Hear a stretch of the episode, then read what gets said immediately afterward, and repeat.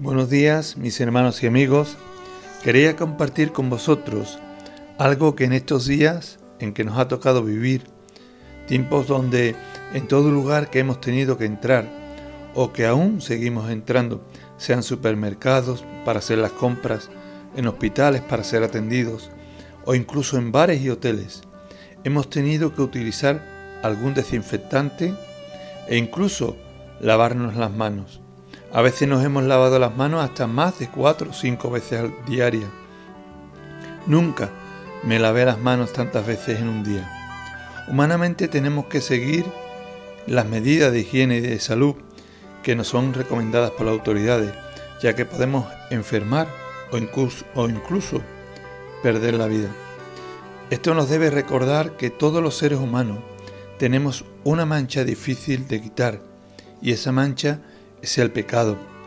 Ni el mejor jabón hecho por el hombre puede quitar esa mancha que ensucia toda nuestra vida. En la Biblia se nos dice que la paga del pecado, el resultado de esa mancha en nuestra vida es muerte. O sea, la consecuencia de vivir o practicar el pecado nos lleva a estar separados de Dios y perder la vida eterna. La Biblia nos dice en Primera de Juan, capítulo 1, versículo del 5 al 10, este es el mensaje que hemos oído de Él y os anunciamos, Dios es luz y no hay ninguna tiniebla en Él. Si decimos que tenemos comunión con Él y andamos en tinieblas, mentimos y no practicamos la verdad. Pero si andamos en luz, como Él está en luz, tendremos comunión unos con otros y la sangre de Jesucristo, su Hijo, nos limpia de todo pecado.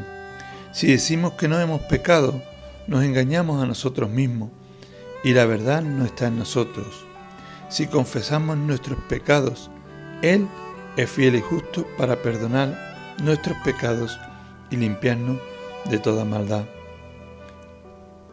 Si decimos que no hemos pecado, le hacemos a Él mentiroso y su palabra no está en nosotros. Debemos arrepentirnos, debemos confesar nuestros pecados y recibir a Cristo como nuestro Salvador. Hermano y amigo, solo la sangre de Jesucristo su Hijo nos limpia de todo pecado. La Biblia nos indica el camino hacia el cielo. Allí ningún pecado ni ninguna mancha puede entrar.